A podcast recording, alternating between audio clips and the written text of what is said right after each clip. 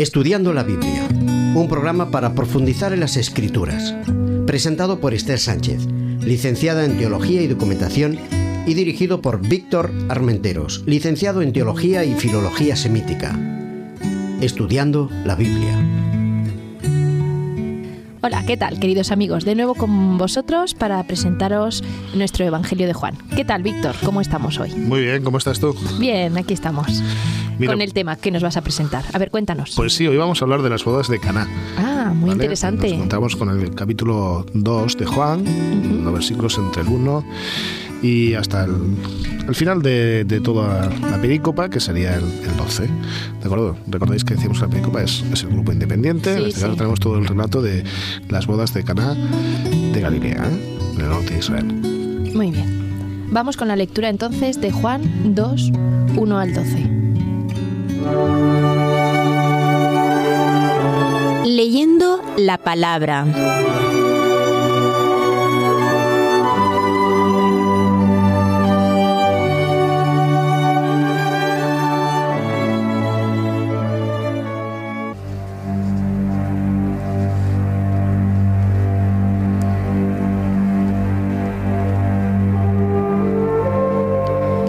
Al tercer día se celebraron unas bodas en Caná de Galilea y estaba allí la madre de Jesús. También fueron invitados a las bodas Jesús y sus discípulos. Y faltó vino.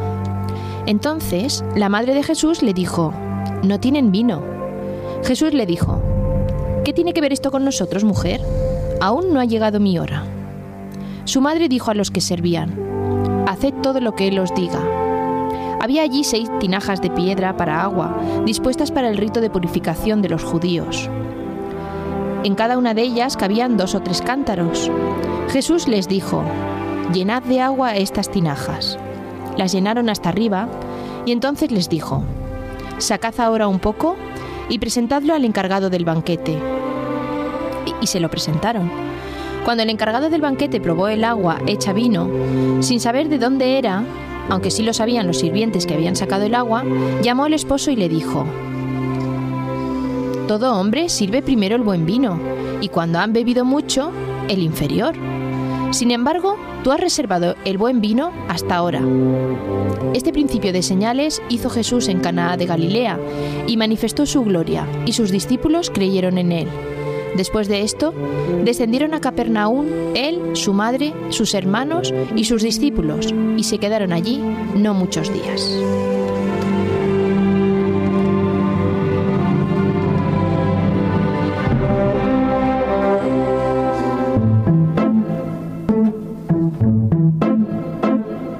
El secreto de las formas.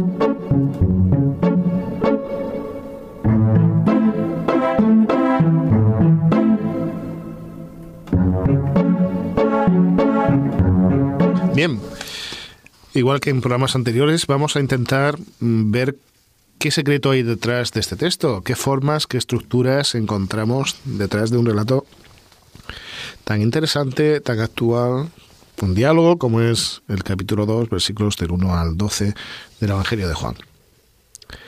Bien, recordáis que el último día hablábamos acerca de los quiasmos, ¿eh? esa forma, esa estructura con forma de X, en el que se desarrolla la idea principal en mitad más o menos de la sección. Bien, nosotros tenemos hoy otro quiasmo. Es una estructura, en este caso simétrica, de igual manera que, que vimos en el otro programa, que es muy interesante. Mirad, si nosotros observamos el texto, si tienes a la mano lápiz y papel, puedes apuntarlo, versículos unidos. Estos versículos nos hablan de elementos propios de una narración. Nos encontramos con un relato que es una narración, luego vamos a comentar acerca de ello, y nos van a situar en la introducción. Primero el tiempo, cuándo se produce, en qué momento histórico, qué momento de la vida de Jesús, después el lugar, cuál es la zona, por qué en ese lugar y después las circunstancias. En este caso nos encontramos ante una boda, una boda en la que es invitado Jesús y sus discípulos. Segundo bloque, el B, si el anterior era el A, este es el B, son los versículos 3 al 5. Ahí surge un problema. Falta vino. La boda ha durado demasiado tiempo y no hay suficiente vino para los invitados. Es cuando María, Madre Jesús, interviene. La tercera unidad de esta sección de, este, de esta división, de esta estructura, sería el versículo 6. El problema. Las tinajas están vacías. Ya comentaremos adelante que esta es toda una simbología. Las tinajas están vacías. Es la idea central. Comentaremos más adelante los símbolos que implican esta idea central. Siguiente bloque que correspondería en cierta medida con el B, sería el B', el vino nuevo. Antes faltaba vino, ahora hay vino. Es un vino nuevo, un vino mejor, un vino distinto, tanto que el maestro Sala, el responsable de funcionamiento de la fiesta con relación a las bodas, se extraña. Y por último, una interpretación del hecho. Es decir, ha habido una introducción y ahora se analiza el porqué de ese hecho y qué sucede después de él. Si te das cuenta, es una estructura, como veíamos en otros programas, en forma de X, una estructura muy interesante que resalta la idea de las tinajas vacías. Pero además de esa estructura que ya eh, venimos aprendiendo desde el último programa, yo te sugiero otra manera de analizar el texto. Obviamente este es un texto narrativo. Una gran cantidad de textos en la Biblia lo son. Y de ahí que en los últimos decenios, uno de los bloques de estudio más importantes que hay con relación a la Biblia es la narratología, es el estudio de los textos narrativos. ¿Qué formas tiene? Yo te propongo hoy una forma muy curiosa. Imagínate que eres guionista de una película. Tú tienes que filmar este relato. Y tienes que hacerlo con, con un sistema cinematográfico, un sistema visual. Usualmente lo que se hace es lo que se denomina técnicamente un storyboard, es decir, tomas un papel en blanco, haces una serie de cuadros y dibujas en esos cuadros cuáles son las diferentes tomas que vas a hacer de tu película. Bueno, bueno, solo vamos a hacer algo así. Te sugiero que tomes un papel en blanco. Vamos a ir haciendo cuadrados y en esos cuadrados vamos a intentar dibujar cuáles son las diferentes imágenes, tomas, planos, en este caso, de esta película. Vamos a tener planos generales, panorámicos, ¿vale? Vamos a tener planos medios y vamos a tener primeros planos. ¿De acuerdo? Planos generales, planos medios, primeros planos. Y yo te voy a ir leyendo el texto y te voy a sugerir qué planos dibujarías. Si es un plano general, plano medio, primer plano. Es muy interesante. Cuando nos vamos a encontrar con un primer plano, la idea que refleja el texto es muy importante. Un plano general nos da una visión global, un plano medio hace una serie de transiciones y un primer plano resalta las ideas. Como usted esto es muy fácil, lo vamos a hacer de una manera muy rápida. ¿eh? Vamos a ir leyendo y vemos el plano que hay. Y tú vas a ir haciendo un cuadrado, intenta hacer un dibujito. ¿eh? Rápido, un esquema. Y luego verás cómo se desarrolla el texto. Es una manera de visualizar el texto. Porque el texto refleja la vida. Y nosotros, cuando hablamos acerca de la vida, hablamos por imágenes.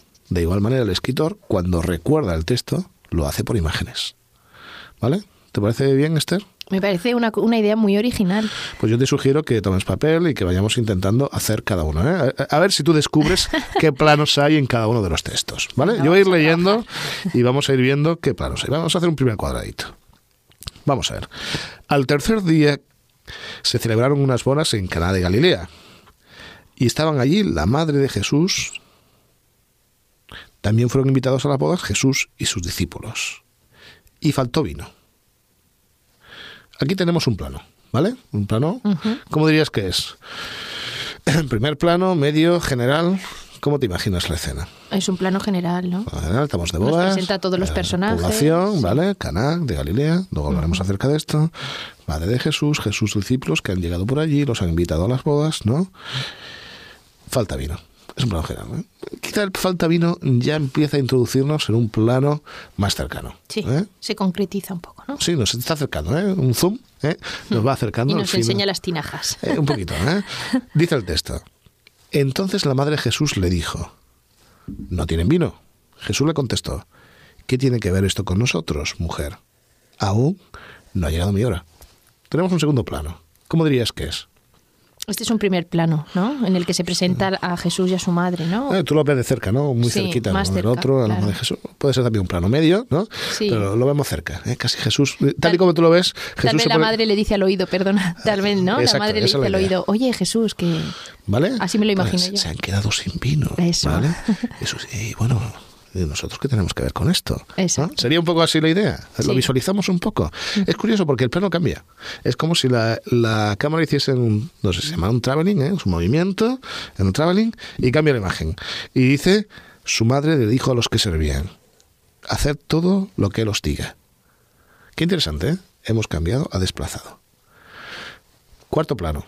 ¿eh? Si el tercer plano sería María con los sirvientes, ¿qué? Cuarto plano. Yo lo voy a leer y tú me dices eh, cuál es la situación. Había allí seis tinajas de piedra bajo, para agua dispuestas para la rito de purificación de los judíos, y cada una de ellas cabían dos o tres cántaros. Jesús les dijo, llenad de agua estas tinajas. Y las llenaron hasta arriba. Entonces Jesús le dijo, ahora, sacad un poco y presentadlo al encargado del banquete. ¿Qué plano? Tal vez general. General o sí, o medio. medio, sí, ¿no? es- Ha cambiado la escena. ¿eh? Ahora la- lo importante de la escena eh, son las tinajas. ¿eh? Las tinajas resaltan. ¿eh? Son las que dan relieve al relato. ¿eh? El relato adquiere profundidad con las tinajas. En cierta medida por eso están en el centro de la estructura del texto. ¿eh? Claro. Porque están resaltando eh, esa idea. Sigo diciendo. Otro plano, ¿eh? Este plano es con el maestro Sara. Se lo presentaron y cuando el encargado del banquete probó el agua hecha vino, sin saber de dónde era, aunque sí lo sabían los sirvientes que habían sacado el agua, llamó al esposo y le dijo: Todo hombre sirve primero el buen vino y cuando ha bebido mucho el inferior. Sin embargo, tú has reservado el buen vino hasta ahora. ¿Plano? Un, po- un poco más cercano, ¿te parece? Sí, ¿no? Un central, ¿no? Un primer plano. Ah, te imaginas, te imaginas al hombre ahí, probando el vino, ¿no? claro. Cerca y luego se acerca al otro, oye, no sé cómo lo has hecho, pero esto es, no es normal, ¿no? Porque normalmente lo que se presenta es el vino, el vino mejor y cuando la gente ya está que no ve mucho, pues ya se presenta el otro vino, ¿no? Es, es una idea curiosa, es interesante. Y concluye con un último plano. Este es el principio de señales que hizo Jesús en Caná de Galilea y manifestó su gloria y sus discípulos creyeron en él. Y después de esto descendieron a Capernaum, él, su madre, sus hermanos y sus discípulos, y se quedaron allí, pero no muchos días. Plano final.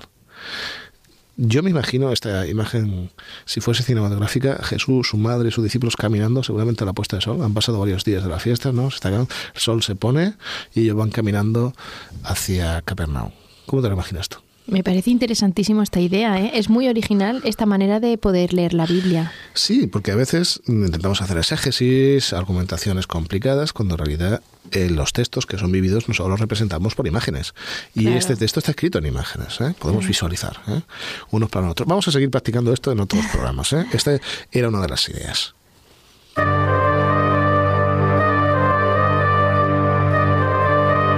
El espíritu de la letra.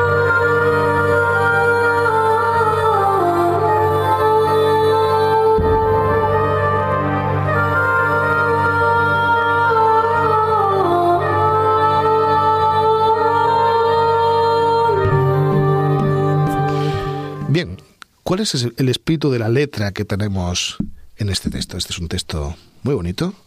Me gustaría que fuésemos subrayando algunas palabras. Recordáis que el último día hablábamos de subrayar palabras que nos parecen básicas. ¿eh? ¿Cómo lo tienes? ¿Vas a subrayar o no, Esther? Por supuesto. Además he pensado hacerlo en colores. ¿Y eso? ¿Te parece interesante? Para que cada uno de los conceptos queden bien claros. Ah, muy bien. ¿No? Sí, quizá el versículo, versículos bonitos, ¿eh? interesantes, que color. llamen. Un color y luego palabras. Palabras a lo mejor co- complicadas, con una definición que tenemos que tener más cuidado de otro color. Azul, por ejemplo. Exacto. Color de esperanza. eh, Algún día podamos entenderlas. ¿eh? Eso. y en rojo. bueno, ya alguna Las que- peligrosas. Bueno. bueno, pues vamos viendo algunas. Algunas de las palabras que, que a- a- nos llaman la atención. La primera es Caná. Caná es una población cercana a Capernaum, cercana a Nazaret. Es una zona, es una aldea pequeñita de Galilea. Caná era un nombre bastante común en la zona. Está impli- implicado con el, el término hebreo que tiene que ver con posesión, con poseer algo. Está en el norte, en Galilea, como todos sabéis, la zona norte.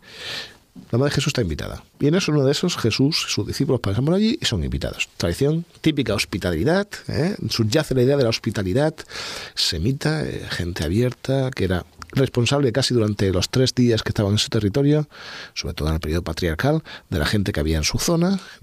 Eran abiertos, muy cercanos. Es una experiencia que hoy día todavía se sigue viviendo en, muchos de, de esos países. ¿eh? No hay nada más que viajar por el norte de África, Egipto, Israel, Líbano para disfrutar del nómada y de su hospitalidad. Es un elemento básico, la hospitalidad. falta vino y la madre de Jesús le dice, no tiene vino. Aquí tenemos un problema. Mm, está muy discutida la, contestación de Jesús, ¿no? Cómo Jesús eh, contesta a su madre como parece que le contesta. ¿Qué tiene que ver esto con nosotros, mujer? ¿Tú, ¿Tú cómo lo ves, Esther? A mí me parece como un poco, no diría mala educación, pero falta de respeto un poco hacia su madre, ¿no? No muy cariñoso, no sé. Claro, claro, sobre todo si entendemos que el término mujer ¿eh? para nosotros es un poco hoy día, ¿qué pasa mujer? Despectivo, ¿no? Sí, claro, lo que pasa es que las costumbres de la época no son lo mismo. ¿eh? No hace tanto tiempo que en España todavía a los padres y a las madres se llamaban de usted y padre o madre. Hay una, distancia que no implica esa distancia, para nosotros hoy día, que en el pasado fuese una distancia de, falta de afecto. ¿eh? Quizá ahí decir mujer a lo mejor se está acercando más a ella. La palabra que tenemos, la expresión que tenemos aquí es un modismo. Es un modismo de origen hebreo típico modismo que, que expresa que a ti y a mí, ¿no? Que puede expresar cuatro cosas. Yo voy a recoger algunas de esas cuatro, de esas cuatro cosas que expresa, ¿de acuerdo? Y voy a dar algún texto del Antiguo Testamento que, menciona eh, algunas de esas cosas. Por ejemplo, si se produce una situación que es peligrosa, ¿vale? Que alguien se ve comprometido, ¿eh? eh sería un poco como déjame en paz. Claro, esto nos choca, ¿no? Esto es lo que mucha gente eh, interpreta con esto. Quizá algún texto similares en Marcos, capítulo 9, versículo 24, donde el endemoniado se acerca a Jesús y le dice, tú y yo qué tenemos, ¿no? Déjame tranquilo. Esa es una opción, una opción que mucha gente interpreta así, María, déjame tranquilo, ¿vale? Claro, esto no iría en consonancia con la actitud general de Jesús en el Evangelio, pero bueno, a nivel literario no sería seguramente una idea global, pero es una interpretación. La otra es cuando eh, una persona considera que en un, diálogo hay algo que ha sucedido entre dos personas, no es que sea peligroso, no es que lo quiera dejar, pero hay algo que ha sucedido y una de las personas rechaza a la otra porque algo ha sucedido. Te voy a dar un ejemplo. Esto sucede cuando Elías se acerca a hablar con la viuda de Sarepta y ella le dice que tengo que ver contigo, su hijo muerto. Y esa mujer, sin darse cuenta, parece que en cierta medida echa la culpa a Elías, ¿no? ¿Qué tengo yo que ver contigo? O sea, yo te he cuidado, he estado aquí fíjate, mi hijo se muere. Hay como cierto reproche tampoco iría en la línea de Jesús. La tercera es cuando se produce pues una situación hostil y alguien pregunta, bueno, ¿y yo qué he hecho? ¿Eh? Sería la traducción. ¿Yo, ¿Yo qué tengo que ver con esto? ¿No? ¿Por qué me atacas? Sería la tercera. Un texto de esto lo encontramos en Jueces 11-12, vinculado con la historia de Jefte. Y la cuarta, que es la que a mí más me interesa, porque el texto es problemático, si no, es cuando se produce una situación que uno no ha generado, ni la otra persona no ha generado, y alguien se pregunta, bueno, nosotros, ¿nosotros qué tenemos que ver con esto? O sea, esto nos ha venido impuesto. Nosotros tenemos que vincularnos con esta situación. Yo iría más en esa línea. O sea, Jesús lo que le está intentando decir a su madre, más que déjame tranquilo, es, bueno, aquí se produce una situación que no es nuestra culpa, ¿eh? O sea, que la gente beba de más, que se embriague o que no siga ciertas prácticas no es nuestra culpa. ¿eh? No es nuestra culpa y por lo tanto nos vamos a participar para dar una solución, pero que esto no lo hemos ocasionado nosotros. Yo creo que iría en esa línea. No creo que además la madre de Jesús lo entienda como, una, como un rechazo, porque a continuación dice a los sirvientes que den el vino. Sí, que le hagan caso. Que le hagan caso. por, lo tanto, iría en esa línea. Lo que sí Jesús está dejando claro es que él no ha generado esa situación. ¿Vale? Sería parte del texto.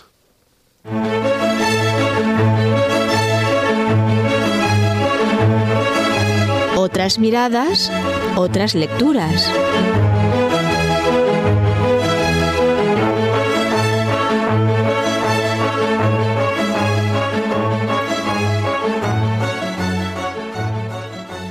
Muy bien, pues ahora eh, vamos a pasar a la sección de libros. Eh, para esta ocasión he preparado un libro que me gusta mucho porque es un, como tú decías antes, Víctor, es como un evangelio reescrito. Y esto lo hace eh, Joaquín Jeremías, creo que es un autor que mucha gente conoce, eh, en su libro Jerusalén en tiempos de Jesús. Es un clásico, pero es precioso. Me encanta. Sí, me gusta mucho este libro porque no solo te habla de las diferentes profesiones que existían en la época, del papel de la mujer o de la esclavitud, o la situación económica en que se encontraba entonces el, eh, el pueblo judío, sino te habla también de las clases sociales, de, de cómo eran los oficios que existían en la época en fin, te hace toda una descripción muy, muy interesante y muy gráfica acerca de, de la sociedad de la época de Jesús. Joaquín Jeremías es un hombre preocupado con buscar lo que él llamaba la ipsísima vox, o sea, la voz misma de Jesús. O sea, quiere, quiere acercarse a ver cuál es la verdadera palabra que hay mm, de Jesús detrás de los textos. Y el libro es muy bonito, está muy bien documentado. Yo recomiendo muchísimo este libro, Joaquín Jeremías, Jerusalén en tiempos de Jesús. Está editado por Cristiandad. El segundo libro es, eh, está escrito por Shekel, Luis Alonso Shekel, y el título es Símbolos matrimoniales en la Biblia. Dado que este capítulo que estamos estudiando habla precisamente de una boda, de, las de la boda de Caná, pues eh, creo que es interesante que podamos introducirnos en cómo eran esas bodas o esos símbolos matrimoniales que nos habla en la Biblia, para que podamos comprender un poco mejor, ¿no? Eh, la celebración y, el, la institución del matrimonio en, en, la época de Jesús. Además, Luis Alonso Shekel es el maestro es un hombre con un conocimiento del texto muy, muy, muy profundo, pero no solo eso, es un hombre sensible. Sí, sabe dar en el, claro, es un ex profesor de literatura y luego gran erudito del Antiguo Testamento. Y la verdad es que el libro mm, no tiene desperdicio. Es increíble si queremos reflexionar sobre la simbología del matrimonio. Del matrimonio en, esta época. Entonces, estos son los dos. Este de símbolos matrimoniales en la Biblia está editado por Verbo Divino es una editorial también al alcance de todos. Son dos libros, esta, esta vez sí que me encantan, porque además, mientras que los demás pues tal vez son un poco más introductorios, estos van de lleno, dan de lleno, creo yo, no sé si tú estás de acuerdo, Víctor, en el clavo de lo que es este pasaje de la Biblia.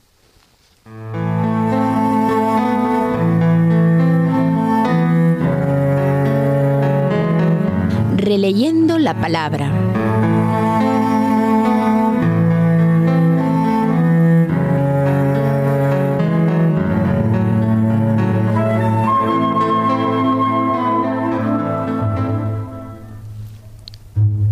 Como es por costumbre ya casi en nuestros programas, vamos a dedicar un momento a que releas el texto, a que vivas la experiencia de las bodas de Cana, que te incluyas dentro del relato. Un breve tiempo para que tú interiorices Juan 2 del 1 al 12.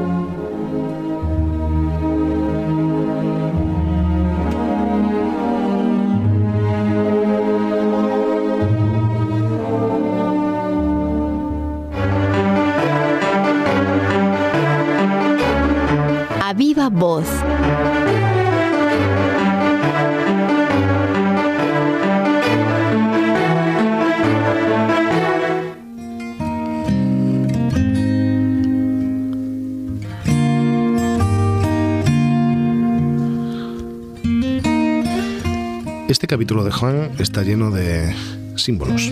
Hablamos del libro de Shekel, de simbología, pero si leemos bajo una historia simbólica este capítulo encontramos una cantidad de detalles preciosos e impresionantes.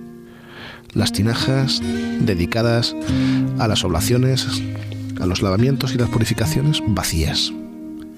Es curioso porque encontramos un contraste.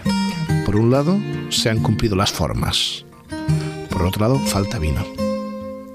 Por un lado está lo sagrado y por el otro lo profano.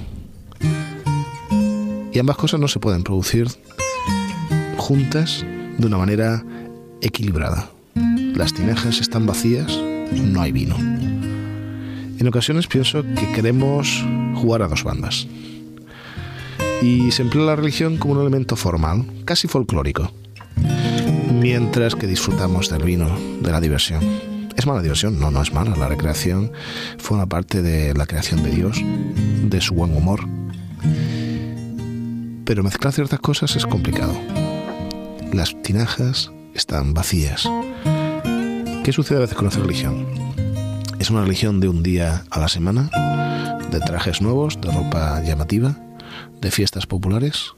¿O es una religión íntima, que, se, que disfrute en Cristo, pero una religión que va más allá de lavarnos las manos y los pies, que lava nuestros corazones, que nos acerca más a Cristo?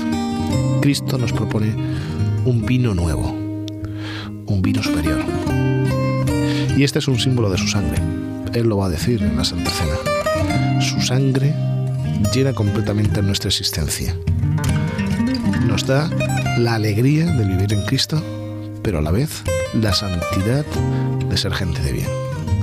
No crea contrastes equívocos, es algo real. Piensa en ello, en lo mejor de nuestra vida. En cada uno de los momentos, esa sangre nueva de Jesús, mejor, de más valor, nos hará más llenos y más completos.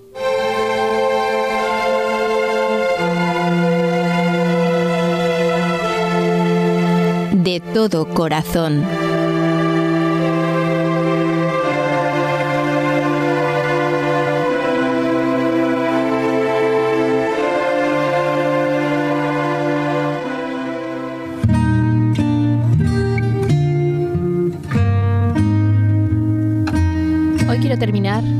Contándos una historia.